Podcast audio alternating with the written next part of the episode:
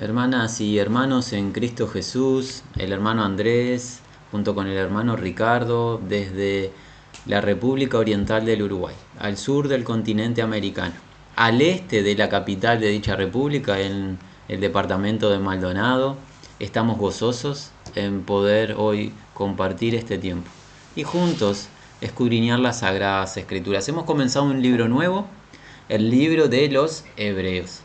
Como hemos dicho en el encuentro anterior, no tenemos conocimiento del nombre del autor terrenal de este libro, pero sí sabemos algo. El autor real, la fuente de esta verdad, quien es Dios a través de su espíritu. Dios con su Santo Espíritu inspiró al hermano que en fidelidad escribió todos estos capítulos, tanto como 13, y si nosotros en humildad, en sencillez, como niños nos acercamos a oír esta palabra, recibirla con mansedumbre, serán nuestras vidas bendecidas, edificadas. Mucho contenido de verdad concerniente al reino de Dios y en especial a Dios mismo y su obra redentora en Cristo Jesús. Para ello es necesario prestar atención. Y nos ha enseñado el autor de Hebreos en los primeros cuatro versículos, que fue lo que vimos en el primer encuentro, nos ha enseñado a través de quien habla Dios. Dios en lo antiguo, en el pasado, a la nación de Israel se comunicó, les habló a través de sus siervos los profetas hebreos. Dios les ungió con poder a través de su Santo Espíritu para que ellos hablasen. Y de distintas maneras, sueños, visiones, el Espíritu de Dios se manifestaba en estos varones para que ellos le contasen al pueblo la voluntad de Dios. Y ellos fueron fieles. Toda la nación de Israel reconocía, en los días que se escribió este libro, de la existencia y la fidelidad de los profetas hebreos en cada uno de sus ministerios. Pero ahora el autor de Hebreos, estamos afirmando lo que vimos la semana anterior, nos cuenta que qué? Que en este tiempo, en los postreros tiempos, Dios nos ha hablado a través de quién? Su Hijo. Y a partir de ese punto, esa declaración del autor de Hebreos, vendrá que la descripción del Hijo. ¿Quién es el Hijo? Se nos va a empezar a contar acerca del Hijo. Podríamos decir a lo largo de todo el libro, se va a dar fundamentos, se van a dar pruebas irrefutables de que el Hijo es el apuntado por el Padre para que nosotros consagremos nuestro ser a Él, para que nosotros dediquemos nuestra confianza total solo en el Hijo y en más nadie, pues el Hijo es a quien el Padre envió para la salvación de nuestras almas. Ese Hijo es el que Dios determinó, constituyó como el heredero poseedor de todas las cosas pero no solo el poseedor, sino el medio, la fuente a través de la cual Dios lo hizo todo. La fuente de la creación. Este Hijo brilla, destella, resplandece la gloria del Dios invisible y es la imagen de este Dios que no vemos. Cuando hablamos de imagen, no la imagen estética, sino el carácter de Dios, es la representación de quién Dios es la vida del Hijo representa la esencia o la sustancia del Padre. Este Hijo, por el poder de su palabra, sustenta todas las cosas y la vida en esta tierra es viable porque el Hijo activamente está sosteniéndolo todo. Si no fuese por el Hijo, la vida sería imposible de mantenerse. Esas leyes de la creación, todas se sostienen en el Hijo y el poder de su palabra, cosas que quizás ni siquiera entendemos, sobrepasan la capacidad humana de entendimiento de cómo funciona el universo. Bueno, el Hijo lo está sosteniendo todo por el poder de su palabra. Este Hijo es el que obtuvo eterna redención o purificación. Pues, como se va a enseñar en el resto del libro, Él a través del sacrificio de su propia vida inocente, lava, limpia, purifica, redime las almas de los que se acercan a Dios confiando en Él.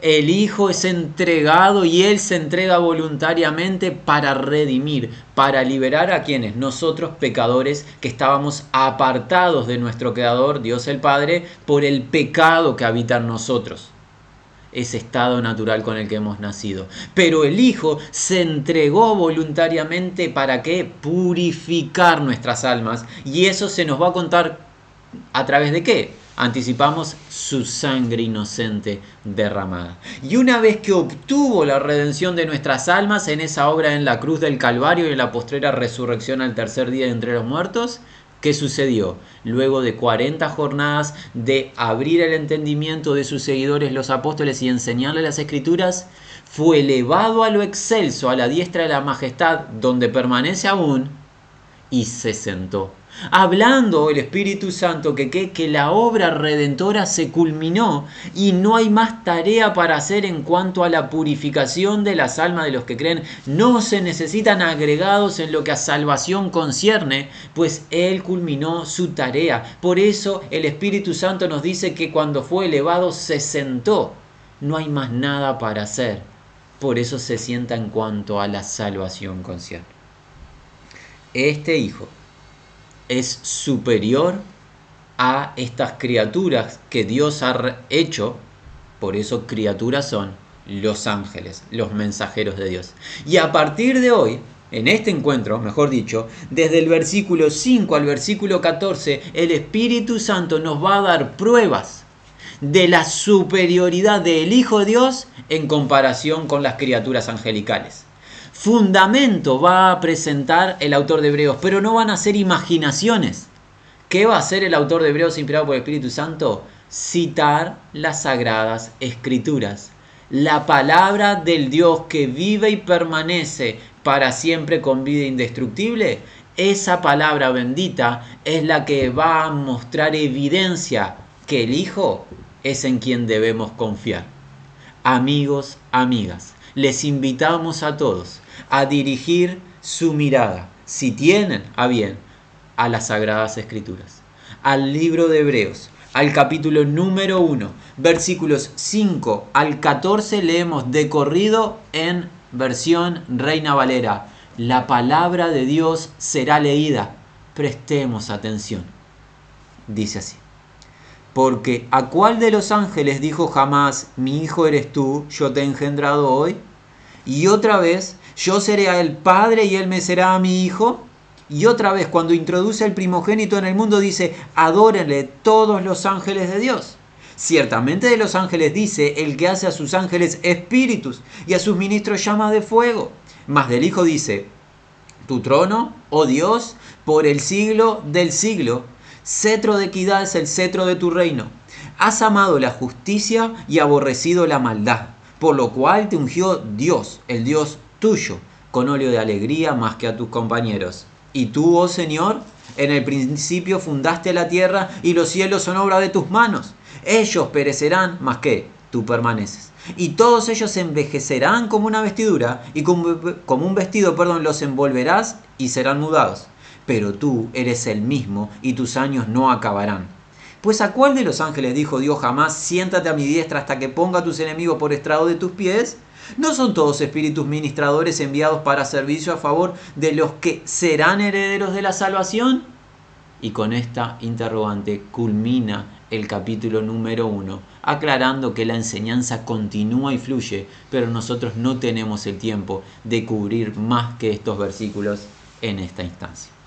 Nuevamente, en el versículo 4 que fue el último que tratamos en el encuentro anterior, el Espíritu Santo a través del autor de Hebreos nos dijo que Jesucristo tiene un excelente, un superior, un mejor nombre que los ángeles.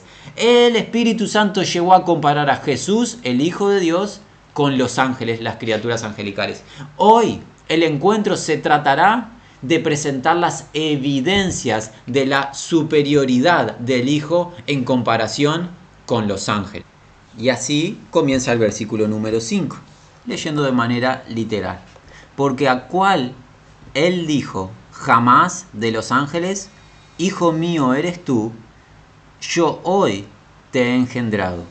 Y de nuevo, yo seré a él por padre y él será a mí hijo. ¿Qué hace el autor de Hebreos? Cita el Salmo número 2, Salmo que el apóstol Pablo en el Nuevo Testamento también cita en el libro de Hechos en el capítulo 13. Y es muy importante que hagamos un énfasis en esto. Esta palabra de que el Padre ha engendrado al Hijo ha llevado a muchos a pensar que el Hijo es una criatura del Padre. Por ende que el Hijo tiene un inicio, tiene un comienzo. es incorrecto. Es incorrecto. La sustancia del Hijo no tiene inicio ni fin, no tiene principio de días ni fin. Su sustancia, su esencia es divina. El verbo que estaba con Dios y el verbo que era Dios. Ese es el Hijo. Entonces, ¿qué significa esto de que el Hijo fue engendrado hoy? El apóstol Pablo nos da la clave, la respuesta en el libro de Hechos, en el capítulo número 13, cuando está proclamando el Evangelio, y nos dice en el versículo, por el versículo 33, que esta expresión del Salmo está relacionada con la resurrección de entre los muertos de Jesús. ¿Y cuándo resucitó de entre los muertos? Cuando Jesús se encarnó y tuvo que un ministerio, una obra redentora en esta tierra. Pues la crucifixión, muerte y postrera resurrección de Jesús fue que en su encarnación, la cual sí tiene un inicio, tiene una fecha, un comienzo, la encarnación, la humanidad de Jesús, pero no su sustancia. Entonces vemos la relación de esta expresión, mi hijo eres tú, yo te he engendrado hoy, con qué? Con su humanidad y su obra redentora, la cual efectuó en la cruz y en esa resurrección postrera a los tres días. Pero no que el Hijo tiene un inicio de días en su sustancia, pues no tiene comienzo ni fin, pues el Hijo es Dios en sustancia. Como continúa la segunda mitad del versículo 5, dice así, y de nuevo yo seré a él por padre y él será a mi hijo citando aquí el Espíritu Santo, nuevamente las Sagradas Escrituras, pero en este caso, por ejemplo, el libro de Segunda de Samuel, en el capítulo número 7, cuando Dios le promete a David de este heredero que se levantaría de los lomos de David en cuanto a la carne, que sería heredero, heredero de el trono de David, el cual se sentaría en el trono para gobernar para siempre, aquel que edificaría casa en nombre de Dios. En la cumplimiento inmediato de la promesa, eso lo vemos en Salomón. Pero esa promesa apuntaba a quién? A el Hijo. A el Hijo de Dios, el cual se sienta en el trono de David, en el trono del reino de Dios, para gobernar para siempre. Y él edifica casa a nombre de Dios, pero una casa espiritual, con seres que él va redimiendo. Jesús es el que apunta a esa promesa. No se la dio a los ángeles, ¿A quién se la dio esa promesa? A su Hijo. Dada a David, Jesús es el cumplidor de esas promesas, porque el Hijo es el apuntado por el Padre. Nuevamente, solo hemos visto el primer versículo de toda esta sección y ya presentó el Espíritu Santo las evidencias de que el Hijo es el apuntado por el Padre y el Hijo es superior a las criaturas angelicales, pues el Hijo no es criatura, el Hijo es el Salvador enviado por Dios. Pasemos al versículo número 6. Dice así. Luego de nuevo, cuando introdujo al primogénito en el mundo, dice, adórenle, póstrense todos los ángeles de Dios. Y aquí citando el Salmo 97. Esta cita del Salmo 97 en el versículo número 7 nos muestra que qué la diferencia entre el Hijo y las criaturas angelicales pues los ángeles no deben ni pueden ser adorados. Quizás en especial si tú, hermano y hermana, estás familiarizado con las Sagradas Escrituras, recordarás momentos, circunstancias en los días de el siervo del Señor Juan en el libro de las revelaciones o el libro de Apocalipsis, cuando el siervo del Señor en tanta revelación recibida que quería ser postrarse ante los ante el ángel que le estaba mostrando la visión. ¿Qué le dijo el ángel? En más de una ocasión, no lo hagas. Porque el ángel no puede recibir adoración, pero el, el hijo debe recibir adoración. Se deben de postrar, se deben de inclinar a, ante el hijo, porque el hijo es el apuntado por el padre. Pasemos ahora al versículo número 7. Versículo 7 dice así, ciertamente cuanto a los ángeles dice, el que haciendo a los ángeles de él vientos, la palabra viento, espíritu, es exactamente la misma palabra, vientos o espíritus, a él les estás, el que haciéndoles a los ángeles, vientos, espíritus, y a los ministros de él, llama de fuego. Hay una diferencia entre lo que declara Dios del Hijo al cual los ángeles deben adorar y lo que declara Dios de los ángeles. Los hace que espíritus, vientos, los hace llama de fuego. Ciertamente la gloria de Dios se manifiesta en los ángeles, por algo son llama de fuego, irradian parte de la gloria de Dios, pero de ellos no les habla como el Hijo, el heredero, como el Creador, como el digno de adoración, sino como ministros, como siervos, como espíritus o vientos creados por Dios. Hay una diferencia sustancial entre el Hijo, apuntado para salvación, y las criaturas angelicales, ministros de Dios. Pasemos al versículo número 8. Dice así. Sin embargo, cuanto al Hijo, dice, el trono tuyo, oh Dios, por las edades de las edades, y el cetro de justicia, el cetro del reino tuyo citando el Salmo 45, notamos algo. Dios declara al Hijo como que Dios. Nótese que el Espíritu referencia al Hijo como Dios. Es lo que está citando aquí Hebreos en el Salmo 45, versículos 6 y 7, diciéndole tu trono o el trono tuyo, oh Dios, por las edades de las edades y el cetro de justicia, el cetro del reino tuyo. ¿Para quién es ese salmo? Para el Hijo. Entonces, ¿quién es el Hijo? Dios, el Dios entronado, el que está en un trono que no acaba y está en un trono, en un gobierno, en un reino de qué? Justicia. Pues el Hijo es el apuntado por Dios para establecer la justicia perdurable. Es el Hijo del cual se profetizó que establecería justicia y reinaría en justicia para siempre. El Hijo es Dios, según nos está contando el Espíritu Santo aquí en Hebreos, citando el Salmo 45. Miren el versículo, el 9, agreguemos el 9. ¿Qué dice acerca de Dios, el Hijo? Dice así, has amado justicia y aborrecido iniquidad o maldad. Por esta razón te ha ungido Dios, el Dios tuyo, con aceite de exaltación por encima de tus compañeros. Así que Dios en el trono, o sea el Hijo, que gobierna en un gobierno, en un trono, en un reino con un cetro de justicia, ha amado la justicia y despreciado, aborrecido, no ha valorado la maldad, lo que ofende al Padre. Y por esta razón, el Padre, Dios, le ungió le ungió con aceite de exaltación o de alegría, de regocijo por encima de tus compañeros. Notemos cómo Dios, el Padre, habla acerca de Dios, el Hijo. Y esta es una diferencia totalmente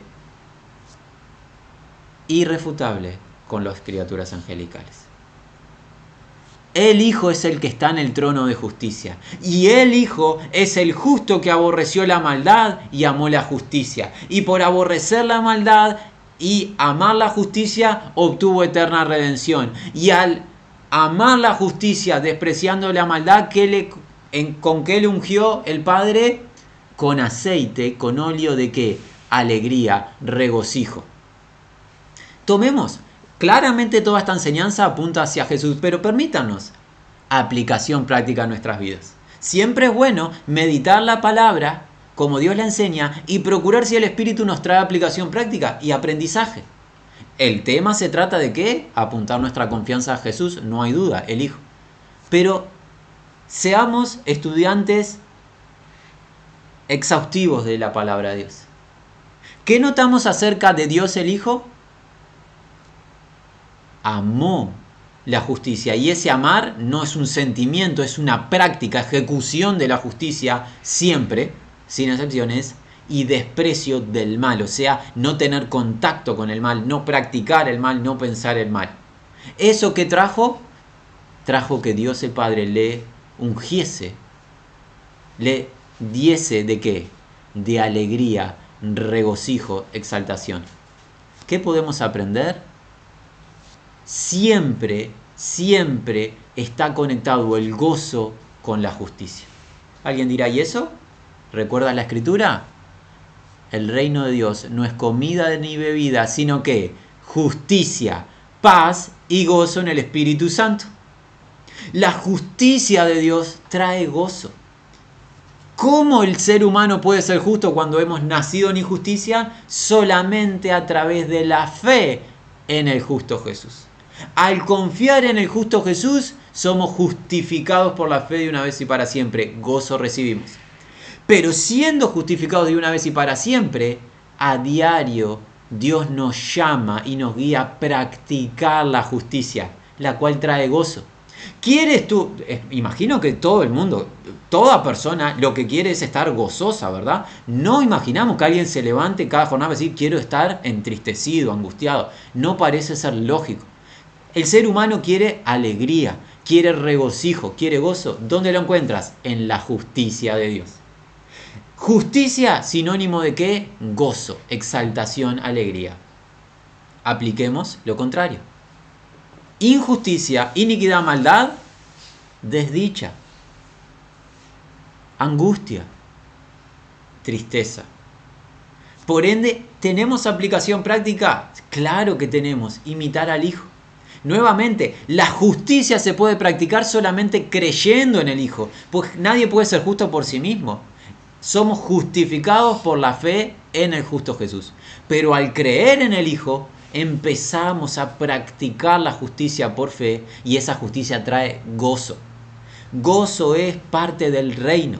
Y este rey de gloria, este hijo que está entronado en gloria, es rey de justicia, el príncipe de paz, como las profecías apuntaban hacia él. Nótese qué grande el hijo para confiar en él. Por ende, debemos hoy volvernos a él. ¿Qué ha hecho el Hijo? Has amado justicia y aborrecido iniquidad, maldad.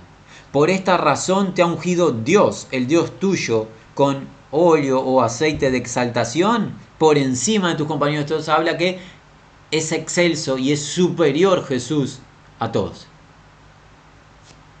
Algo que obviamos emitir y es importante. No solo Jesús practicó la justicia, despreció o aborreció la maldad. Cuando confiamos en Jesús, realmente algo que va a empezar a producir el Espíritu Santo en nosotros día a día es empezar a despreciar el mal.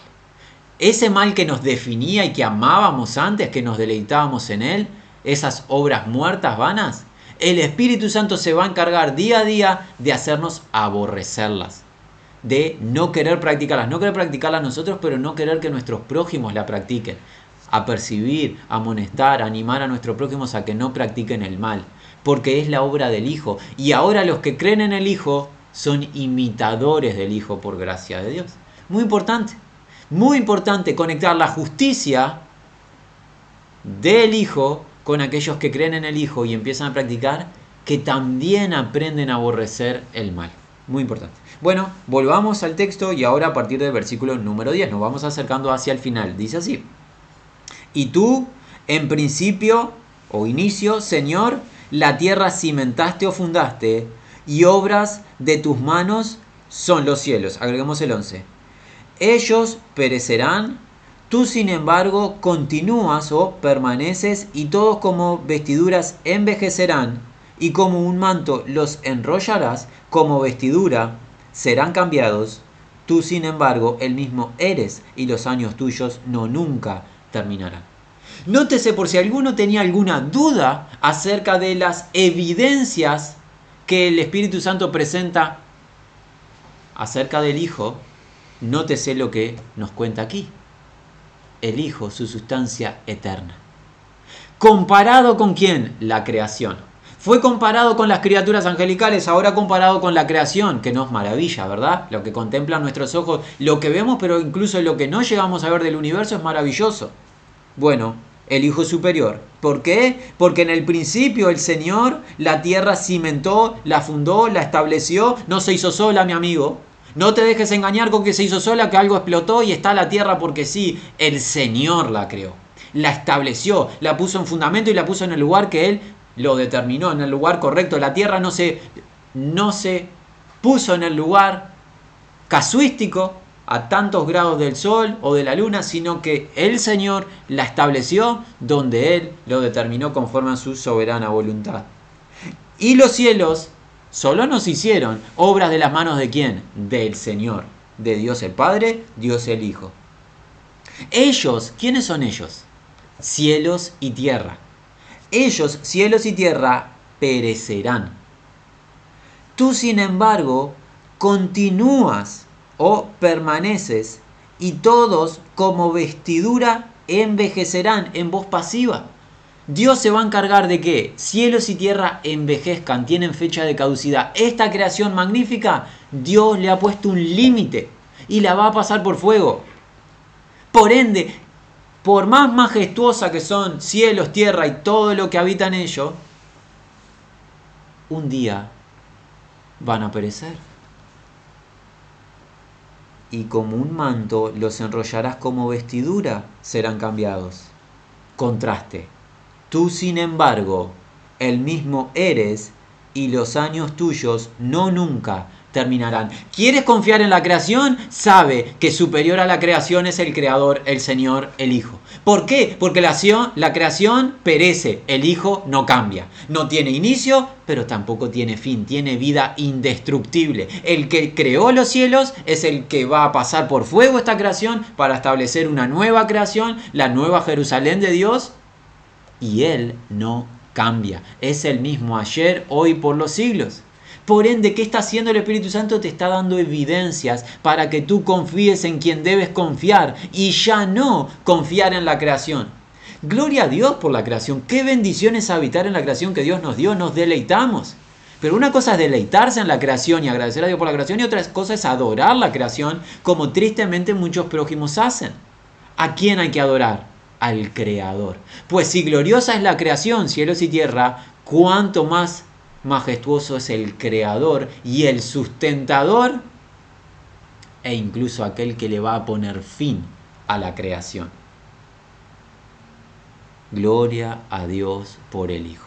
Estamos prontos para culminar. Los últimos versículos del capítulo 1 dicen así, versículos 13 y 14. Ahora, ¿a cuál de los ángeles ha dicho jamás? Siéntate a la diestra mía hasta que establezca los enemigos tuyos un estrado para los pies tuyos. La pregunta es retórica, no está el autor de Hebreos buscando que alguien le cuente información, sino que nos está haciendo meditar, considerar. A ningún ángel le dijo esto Dios el Padre, solamente a quien le se lo dijo a su Hijo Jesucristo. Nosotros sabemos de esto por el Salmo 110, pero también lo sabemos acerca de quién? De la misma boca de Jesús. En el Evangelio de Mateo, en el capítulo número 22, cuando él les hizo una pregunta a aquellos que estaban buscando para tentarle, él preguntó acerca de quién era hijo el Cristo, si era hijo de David, que fue lo que respondieron los hebreos. Jesús les pregunta, ¿cómo entonces puede por el Espíritu, o sea, por el Espíritu Santo David decir, dijo el Señor a mi Señor, siéntate a mi diestra hasta que ponga a tus enemigos por estrado de tus pies? ¿Qué Señor? ¿A qué Señor? Dios el Padre, a Dios el Hijo, le prometió la autoridad suprema, le coronó con gloria, le exaltó. Por ende, el Hijo es superior a los ángeles, es superior al rey David, es superior a todo lo que existe, pues el Hijo es a quien Dios el Padre apuntó. A los ángeles no les encomendó esta autoridad, no les ha prometido poner a sus enemigos debajo de sus pies o por estrado de sus pies, solo el Hijo. Solo el Hijo está entronado en gloria, solo el Hijo está esperando que todos los adversarios los tenga debajo de sus pies. Y eso va a ser Dios el Padre, porque el Padre ama al Hijo y le ha dado todas las cosas. Versículo 14, acerca de los ángeles. No todos son espíritus ministradores para servicio, la palabra servicio es la palabra diaconado, siendo enviados por razón de aquellos que están o estando para heredar salvación.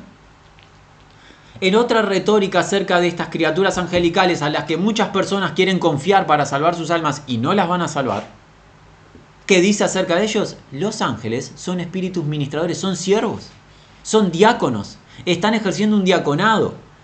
Aunque no los veamos nosotros, están ejerciendo un diaconado en favor de quienes. Mire de quiénes personas.